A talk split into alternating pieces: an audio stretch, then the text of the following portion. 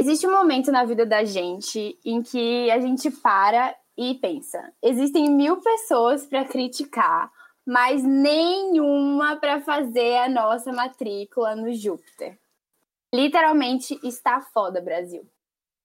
Para quem não sabe, o Júpiter é a plataforma da USP, utilizada para, dentre outras coisas, se matricular nos períodos e montar a grade de matérias. E puta que pariu, que difícil é isso. As dúvidas inevitavelmente surgem. E se eu fizer tupi, mesmo fazendo engenharia? E se eu fizer introdução à psicologia fazendo design? E se eu não fizer nenhuma? E muita gente, assim como eu e a Maria, ficam perdidas nesse universo, nesse planetinha chamado Júpiter. Mas o sentimento é muito forte quando você entra na faculdade. São tantas matérias, tantas extensões, tantos grupos de estudo e tantas pessoas novas, que às vezes bate uma sensação que é meio gringa, mas que todo mundo conhece. A FOMO, que vem do inglês Fear of Missing Out, que nada mais é do que um nome bonitinho para esse sentimento não tão belo de se sentir de fora e perdido no meio de tanta informação e de tantas possibilidades dentro da faculdade. Esse é o Passei Aí, o podcast que fala sobre as vivências, experiências e paranoias da faculdade. Na conversa de hoje, chamamos uma convidada mais que especial para participar da conversa, a Dandara. E como é de costume, Dandara, quem que é você na fila do bandejão? Ai, gente, eu sou aquela que quer pegar tudo que tem ali no, na mesa e aí sobrecarrega o prato e quebra o prato e surta. Essa sou eu. Brinca... Brincadeiras à parte, mas é, mas é a metáfora, assim, de, da vida universitária mesmo, assim. E eu acho que todo universitário vai passar por essa fase, entendeu? Acho que, enfim, é, esse quem você na fila do bandejão é muito é muito real, assim, porque a gente entra na faculdade é um outro mundo, né? E é, e é um mundo, assim, é, sei lá, eu criei muitas expectativas sobre a minha vida universitária. Eu vou apresentar primeiro. Tenho 22 anos, sou travesti, faço direito na USP, estou agora indo para o meu quarto ano, graças a Deus, mas dois anos estarei formada. Amém. E, e aí, né, a minha trajetória, assim, eu, enfim, fiz ensino, ensino público grande parte da minha vida, fui bolsista em escola particular no ensino médio, e aí, na, entrei na faculdade, eu, enfim, já tinha vindo de outro curso, só que nesse curso que eu fiz antes, eu fiz gestão de políticas públicas, eu tinha me envolvido com bastante coisa, mas eu não tinha gostado das coisas que eu fiz. Então, eu tava meio desencantada, assim.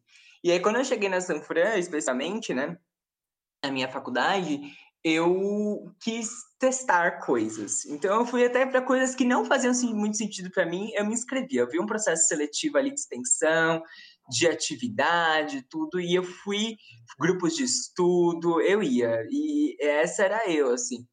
É, e aí, com o tempo, eu fui aprendendo aí a lidar com essas mil e uma coisas aí que a faculdade oferece, porque, assim, acho que a única coisa que eu não fiz foi esporte, porque aí também é too much, sabe? É, aí também não dava, entendeu? É, não é muito o meu estilo, assim, eu sempre fui o estilo bonitinha sedentária, não, não era muito, muito a minha vibe.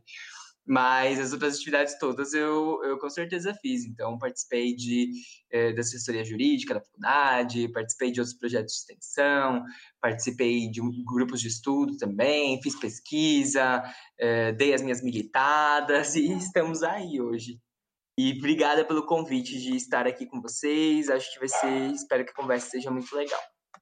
Ô, Dandara, a gente que agradece. Então, antes da gente se aprofundar um pouquinho em como você sentiu fome na faculdade, eu quero explicar para as pessoas que nos, nos ouvem, que podem estar na faculdade ou podem entrar na faculdade, quais são os diferentes grupos que existem, os diferentes grupos é, que você pode participar dentro do ambiente universitário. Né? Você falou sobre os esportes, aí seria atlética, você falou sobre a militada, e aí você tem grupos tipo coletivos negros, coletivos feministas, o Grêmio, você tem grupos de extensão, grupos de pesquisa. Como você é uma pessoa que viveu a faculdade muito mais do que eu e a Maria, será que você podia explicar um pouquinho quais são esses grupos e de quais você participou, o que você fazia neles?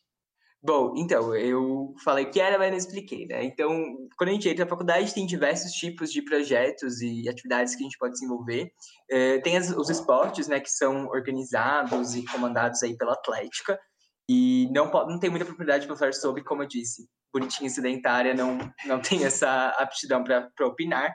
Tem também as atividades de extensão, que são as atividades que a gente, a universidade realiza para a sociedade como um todo, né? Então, podem ser cursos que os alunos dão para fora, pode ser o um cursinho para vestibular, pode ser projetos realizados, então, assessoria jurídica da faculdade de atividade de extensão, uh, o laboratório que eu sou coordenadora, que é o laboratório de design jurídico, atividade de extensão, uh, enfim, tem atividade que lida com pessoas imigrantes, tem, tem diversos, assim.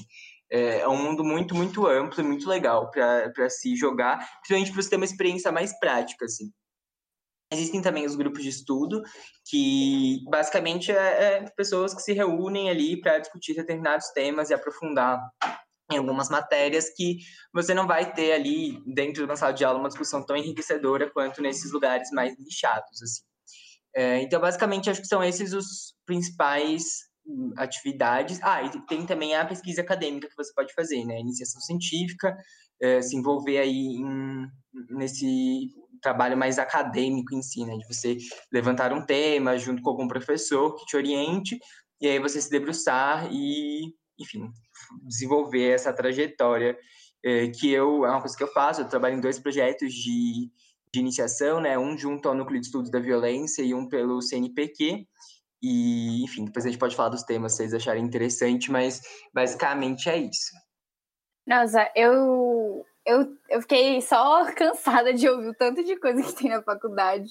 E ao mesmo tempo eu fiquei, também quero participar de tudo que nem você falou no seu primeiro ano, né? Que, enfim, a gente tem essa meio essa, essa surtada de ver tanta coisa que a gente não via no ensino médio e como tá chegando também, né? Você veio de outro curso, provavelmente você queria se enturmar.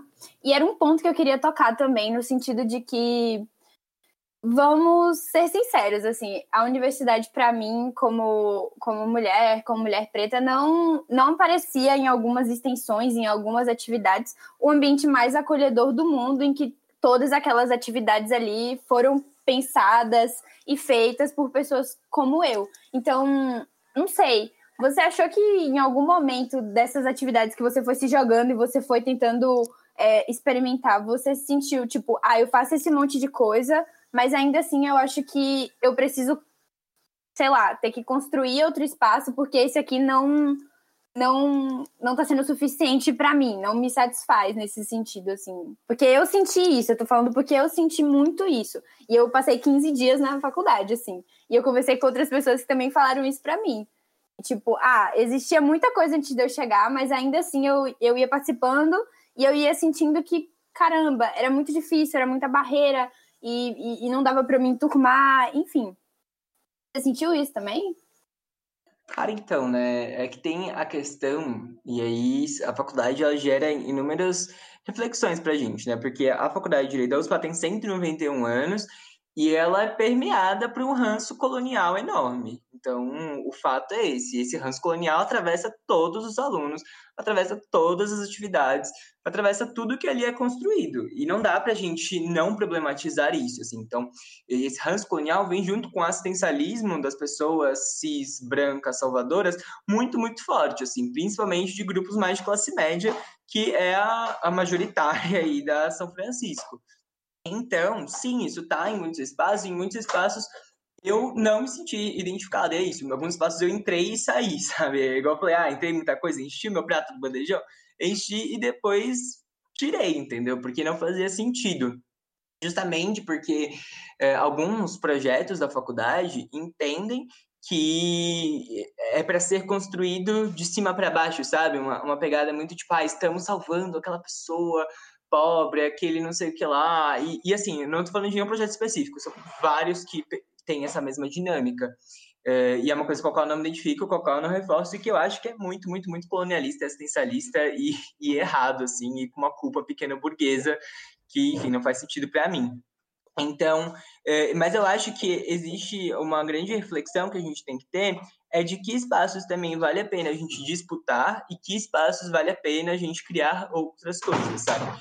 Eu acho que hoje o meu trabalho no laboratório, que a gente tem o laboratório de design jurídico, é, ele veio dessa insatisfação com outros lugares da faculdade, assim, é, e aí a gente constrói hoje, né, projetos, atividades é, e pesquisas que são feitas a partir da, dos grupos minorizados, né? Então a gente foca em direitos humanos de grupos minorizados e a gente foca a partir da perspectiva das pessoas, da necessidade das pessoas. E a gente traz essas pessoas para o projeto.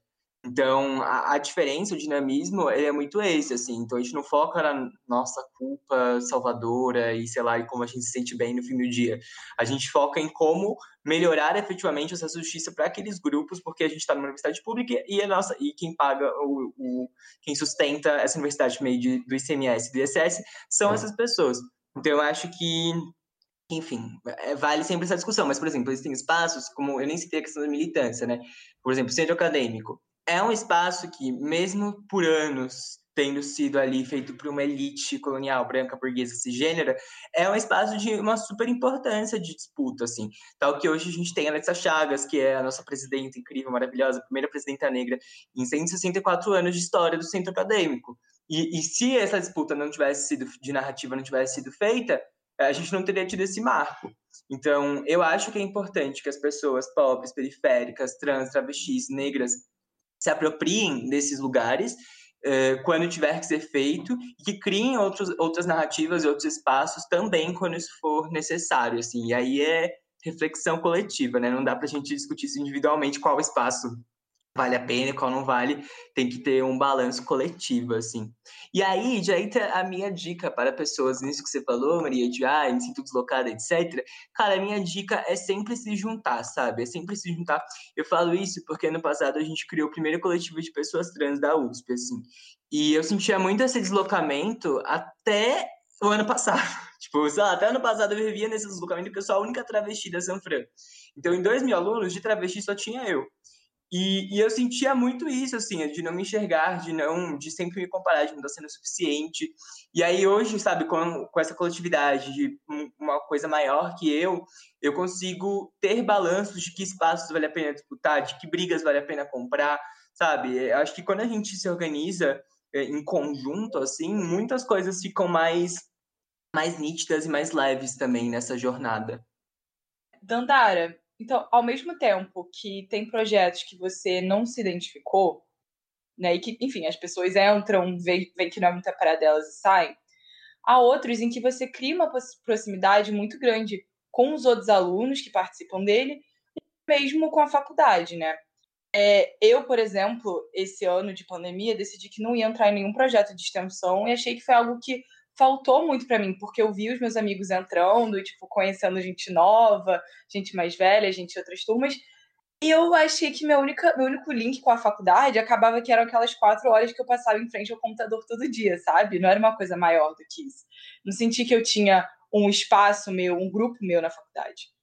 Você acha que ter feito parte desses grupos e fazer, né, até hoje parte desses grupos, te fez achar algum lugar confortável na faculdade? Principalmente porque você estuda em uma faculdade tão tradicional e que não costuma ser muito amigável a pessoas como você. Não, com certeza, assim, acho que independente né, de questões de reconhecimento e, assim, reitera a importância de pessoas desses corpos objetos se eh, organizarem em coletivos, acho que é muito, muito importante, mas para além disso, acho que extensões, assim, são eh, uma porta de entrada incrível para a socialização, promover a integração entre os alunos, alunos e alunos.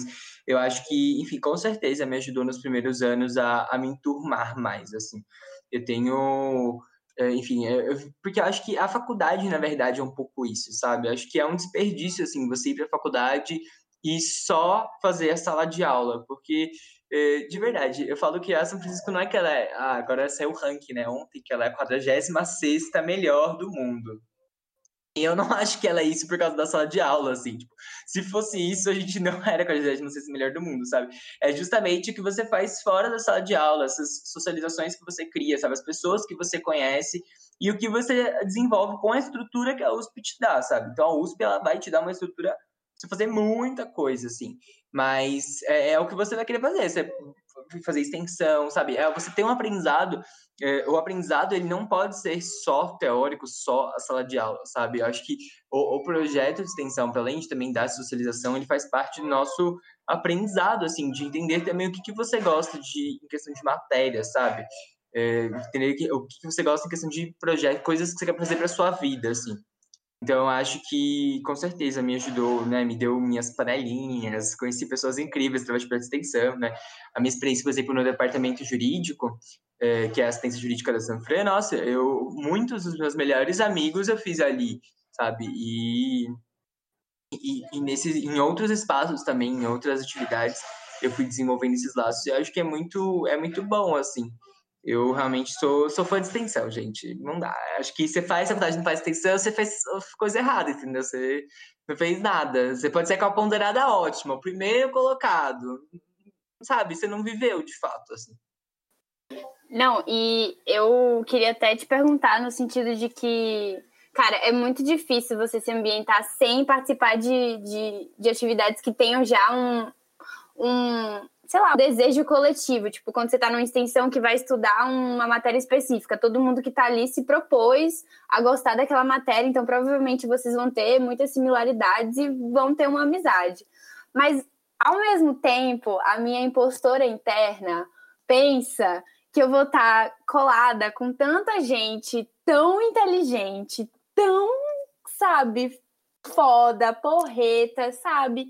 que eu vou estar tá ali no meio daquelas pessoas e vou me sentir tipo, ai, gente, será que eu consigo mesmo? Será que, será que, ah, eu, eu tenho essa história que vale a pena eu estar tá participando de todas as extensões? Será que eu, eu, eu vou tentar fazer tudo e aí no final das contas eu, eu vou ser meia boca em tudo? Porque isso sou eu, tá? É a minha postura falando. Eu, eu, eu gosto de fazer tudo, mostrar que eu tô fazendo, porque a gente vive meio que numa sociedade de que, tipo, ai, quanto mais coisas a gente botar no nosso currículo, no nosso LinkedIn, tá bom. Só que ao mesmo tempo eu fico, ai, será que eu tô fazendo essas coisas realmente certas, bem? Será que eu tô sendo a fodona que eu, que eu planejo? Ou eu tô só na sombra dessas outras pessoas muito fodas, sabe? Porque eu sinto muito isso, assim, que eu, eu me cerco de pessoas mais inteligentes que eu, óbvio, pra eu ver se eu absorvo um pouquinho do que elas têm para me, pra me dar.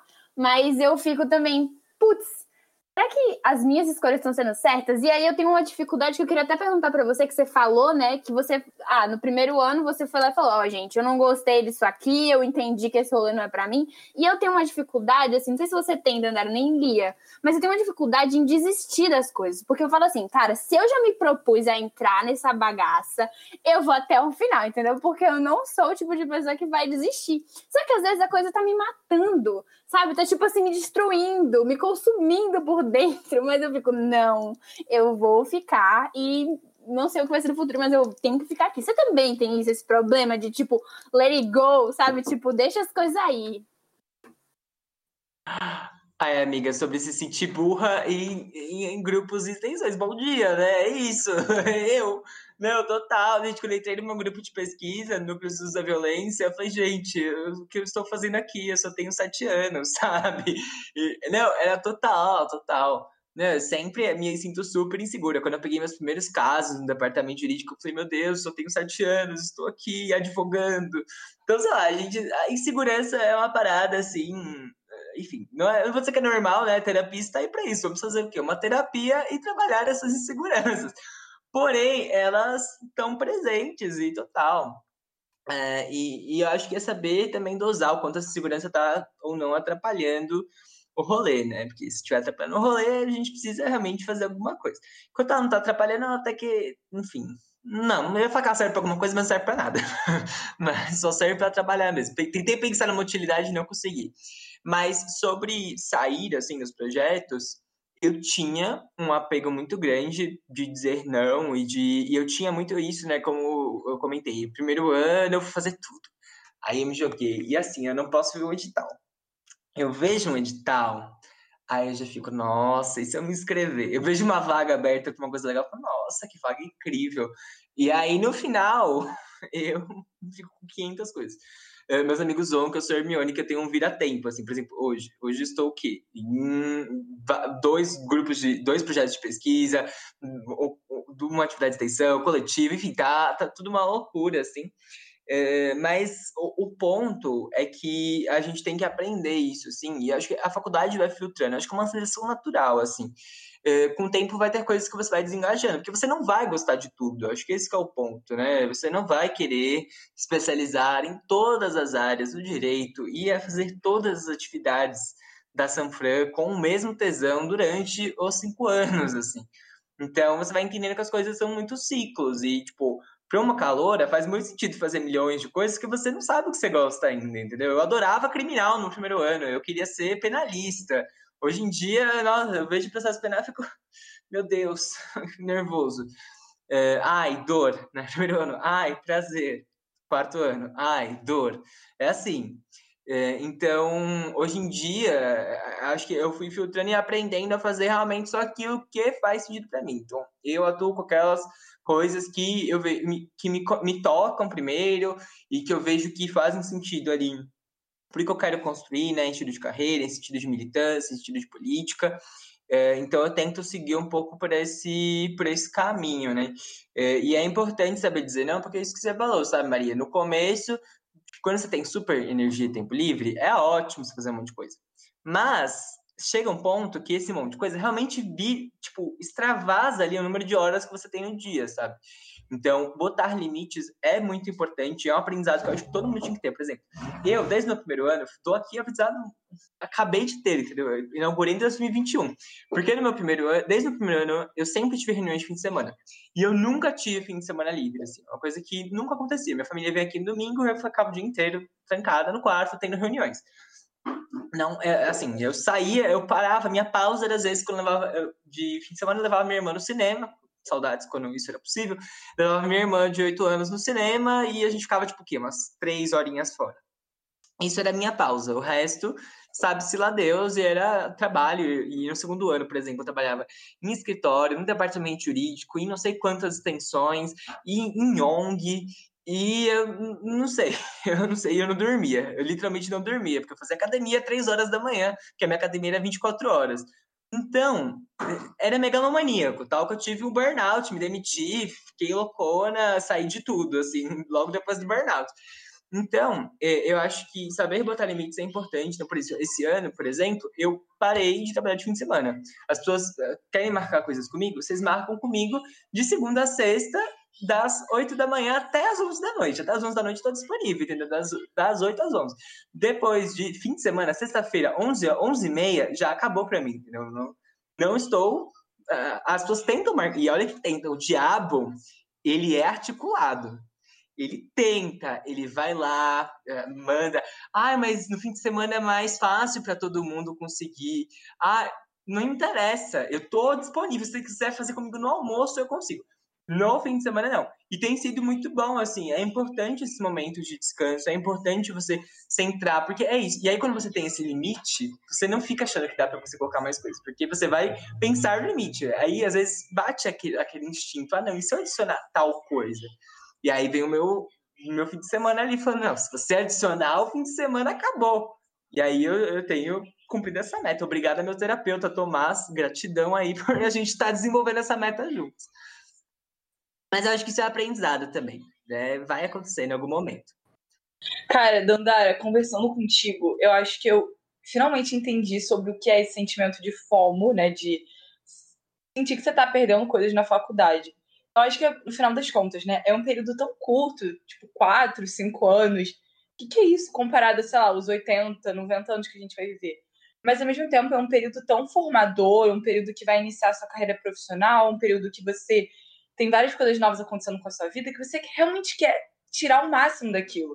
Mas, como você acabou de falar, né?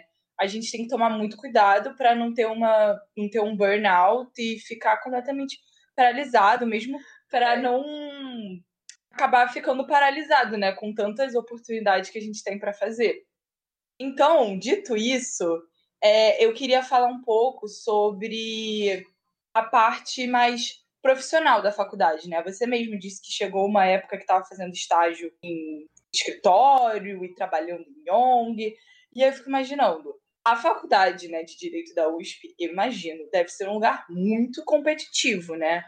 como é essa FOMO relacionada a, tipo, conseguir vaga nos escritórios mais tops? Você se sente mal quando não consegue, sei lá, o estágio que você queria? Você sente que tem uma pressão muito grande dos professores, dos alunos, do nome da faculdade, de você conseguir se destacar muito e você sente que às vezes não conseguindo estar nos espaços que você queria, você se sente de fora, você se sente menor que os outros alunos?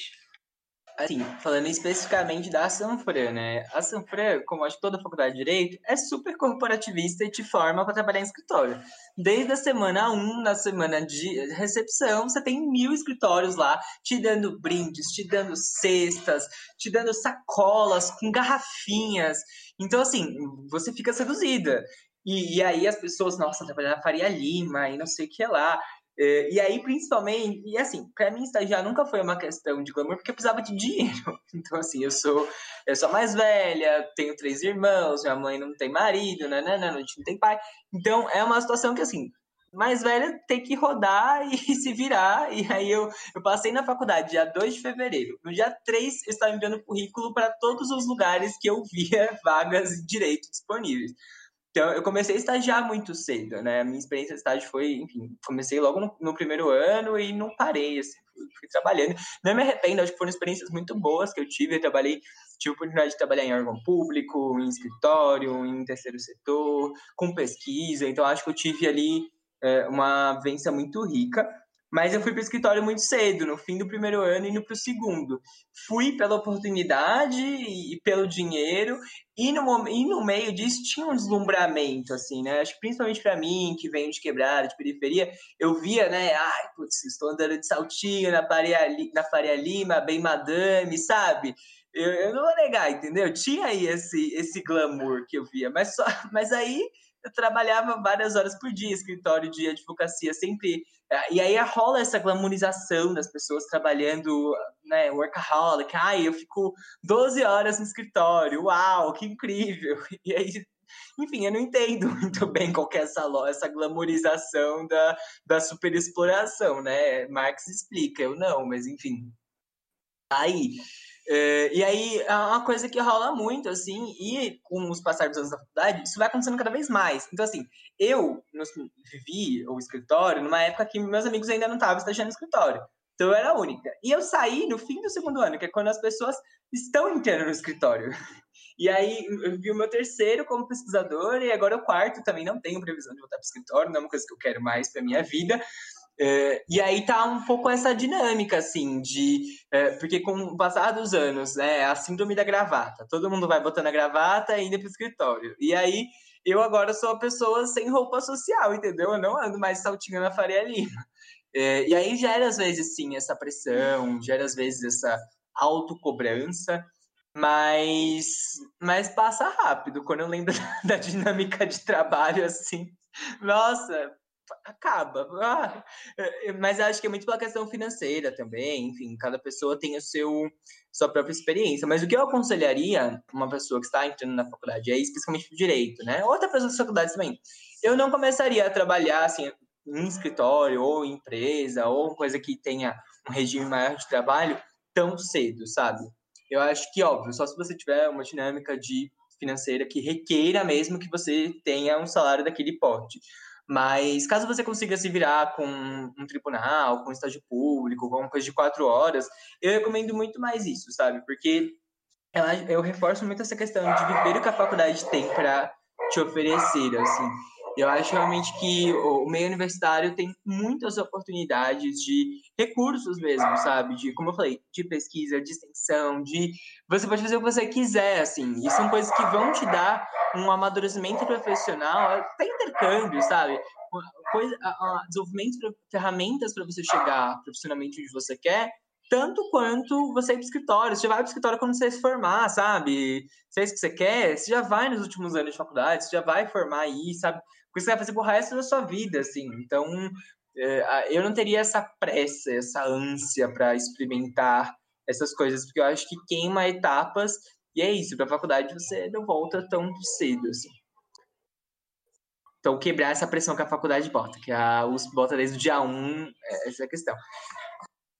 Não sei como foi a sua experiência no ensino médio, Mas eu, pelo menos, né, estudei um colégio muito pequeno. E aí, para faculdade, é você conhecer um mundo de pessoas novas. Você, eu sinto que na faculdade você meio que pode escolher o seu grupo de uma maneira que na escola você não conseguia, porque você era meio que obrigada a ficar com aquelas pessoas o tempo todo durante todas as matérias. Na faculdade não é assim, né? Como você mesmo falou, tem mil grupos de instrução, tem atlética, e até mesmo dentro das aulas, né? É difícil você ter todas as aulas com as, com as mesmas pessoas. Mas eu acho que isso, isso é uma faca de, de dois gumes, né? Porque de um lado você pode escolher suas amizades, mas do outro lado, né? Eu pelo menos sinto, às vezes, uma necessidade de sei lá, meio que ser legal com todo mundo. E às vezes eu fico tipo, caraca, será que eu achei meu grupo? Será que ainda tem mais pessoas que eu possa conhecer? Não sei, como é que foi isso de encontrar o seu grupo na faculdade? Às vezes você sente necessidade de conhecer mais gente, ou às vezes você fica, tipo, pensando que. Não sei, como é que você sente em relação a isso? Não, com certeza. A universidade, assim, principalmente universidade pública, ela tem um universo de pessoas, eu acho isso muito bom, tem pessoas de vários lugares do país, é, então te dá essa, enfim, uma visão maior, eu acho, até de possibilidades de relações, né? E eu não sei, eu nunca senti muito essa necessidade de estar amiga de todo mundo, eu não sei. Não, não era um lugar que eu me, me colocava, eu acho. É, e aí, mas acho que assim, no primeiro ano, você acaba estando nas dinâmicas de calor. É que acho que, você, como vocês talvez tenham visto isso em pandemia, não é tão, não é tão forte isso. Mas num contexto normal, de ser primeiro ano, tá, todo mundo é calor e tá todo mundo ali, então todo mundo meio que se conhece. Uh, e aí vocês têm aquela solidariedade entre calouros, está todo mundo animado, emocionado e feliz. E com os anos a faculdade vai matando a sua felicidade. Não, mentira, ó. Mais ou menos. Oh, o nosso foi rapidinho, matou rapidinho. é, não, é que aí o EAD, né, tira a única coisa boa que a faculdade tem, que é a socialização. mentira. Mas mas aí, eu acho que com o tempo você vai filtrando mais e amadurecendo essas relações, sabe? Acho que as relações se amadurecem muito. E eu acho que tem muito a ver também com a gente que entra novas na faculdade. É, nova, tô velha já, 22. Minha idade realmente estava casada e tinha filho. Mas é, a gente, com esse tempo, né, que a gente entra, a gente também está na nossa fase de amadurecimento psicológico das nossas relações, né? Então, eu acho que vai muito também de encontro a isso, assim. A gente vai filtrando um pouco as pessoas que a gente deixa entrar na nossa vida, que a gente quer na nossa vida efetivamente. E, e eu acho que isso é muito bom, assim, eu, eu considero, enfim, as amizades que eu fiz é, muito, muito potentes, assim, eu gosto, sou muito grata. E acho que é, é, fundamental você ter uma base de apoio contigo nesses anos, sabe? É, até por esses elementos que a gente comentou, de exclusão, de se sentir fora, né, tudo isso, eu acho que a, as amizades, né, elas te dão esse reforço, esse respiro, sabe? Eu tenho uma amiga minha que ela mora no meu bairro, mais vizinho, e a gente fez Fulvestre no mesmo lugar. E a gente virou amiga na primeira semana ali, eh, e a gente voltava sempre de metrozão juntas, sabe? O caminho inteiro até a ZL. Então, sabe, essas solidariedades. Inclusive, Letícia, beijo, se você me ouvir. É... É... Eu amo que você dá beijo pra todo mundo do terapeuta até a. a lógico, lógico, pelo amor de Deus, tem que fortalecer. mas, mas é muito isso. Eu acho que as relações. E é legal. Eu tenho uma questão de relações de muito. Também relações de, de resistência, assim, sabe? Então eu acho que é, a politização das relações também é uma coisa importante, sabe? Com que pessoas você anda, sabe? Quem são os seus amigos próximos? E aí tem que ser a chata que dá aquela militadinha, tipo, cara, é, quem quantas travestis são suas amigas pessoais, sabe? Quantas pessoas negras são seus amigos, sabe? Pessoas de quebrada, tipo, quem que é o seu círculo próximo, sabe? E não é forçar a amizade com essas pessoas, porque aí já é uma coisa ridícula, enfim. Fica a dica, não façam isso. Mas é muito de entender também com quem você está se aproximando, de quem você está perto. Eu acho que fazer política passa por construir seus laços também, sabe?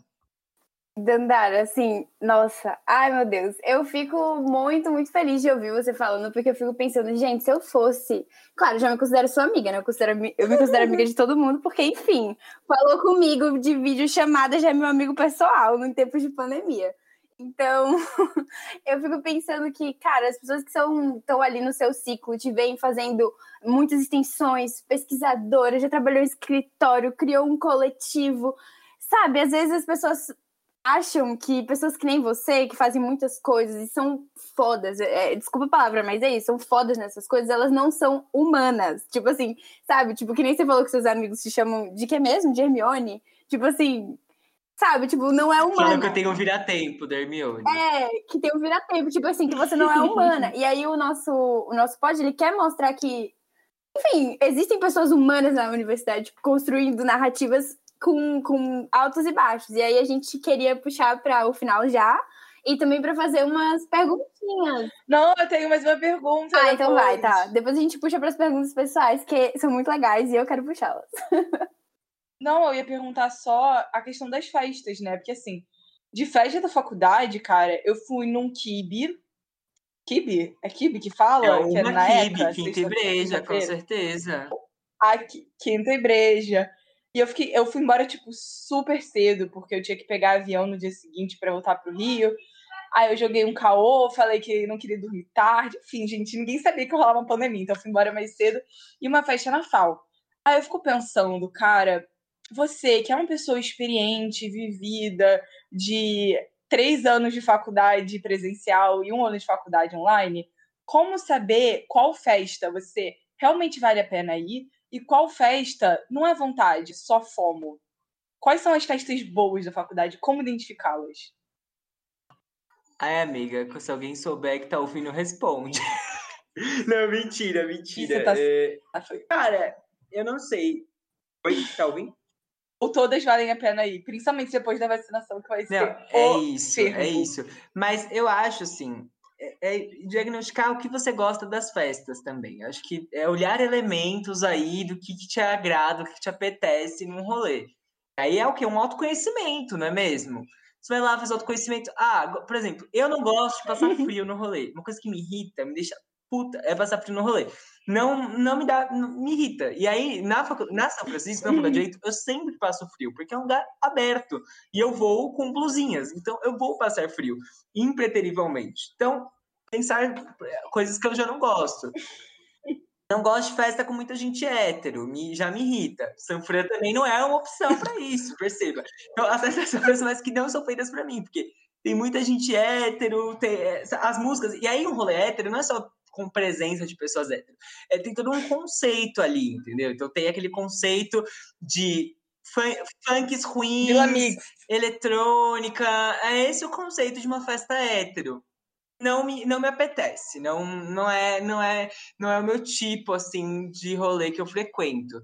Mas, por exemplo, dou dicas de institutos que me agradam, que, cujos eventos, assim, acho que valem a pena. Por exemplo, KIB. Eu continuaria investindo em KIBs acho, ok, ainda tem a dinâmica do frio, ainda passo frio aqui, passo frio aqui, que é um espaço aberto. Porém, tem uma, não é hétero, tem uma outra dinâmica ali de, de abordagem do rolê. Então, eu acho que, acho que tem uma energia LGBTQIA+, é assim, isso, no ar, é sabe? Isso. É...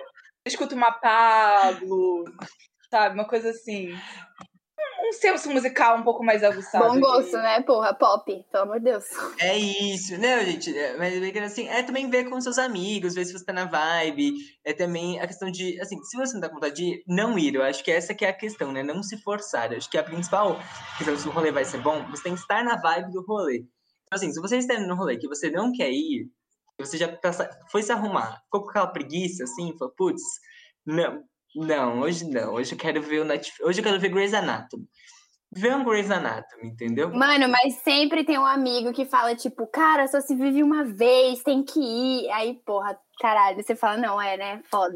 Cara, dois anos, dois anos de quarentena, cara, tem que ir na festa, tem que ir. Ai, fomo vai, vai bater, velho. Vai Contra fatos, não há argumento. Mas aí também, né, negar rolê pós pandemia, assim, também é, é pecado, né? Aquelas forçando o fome dos outros.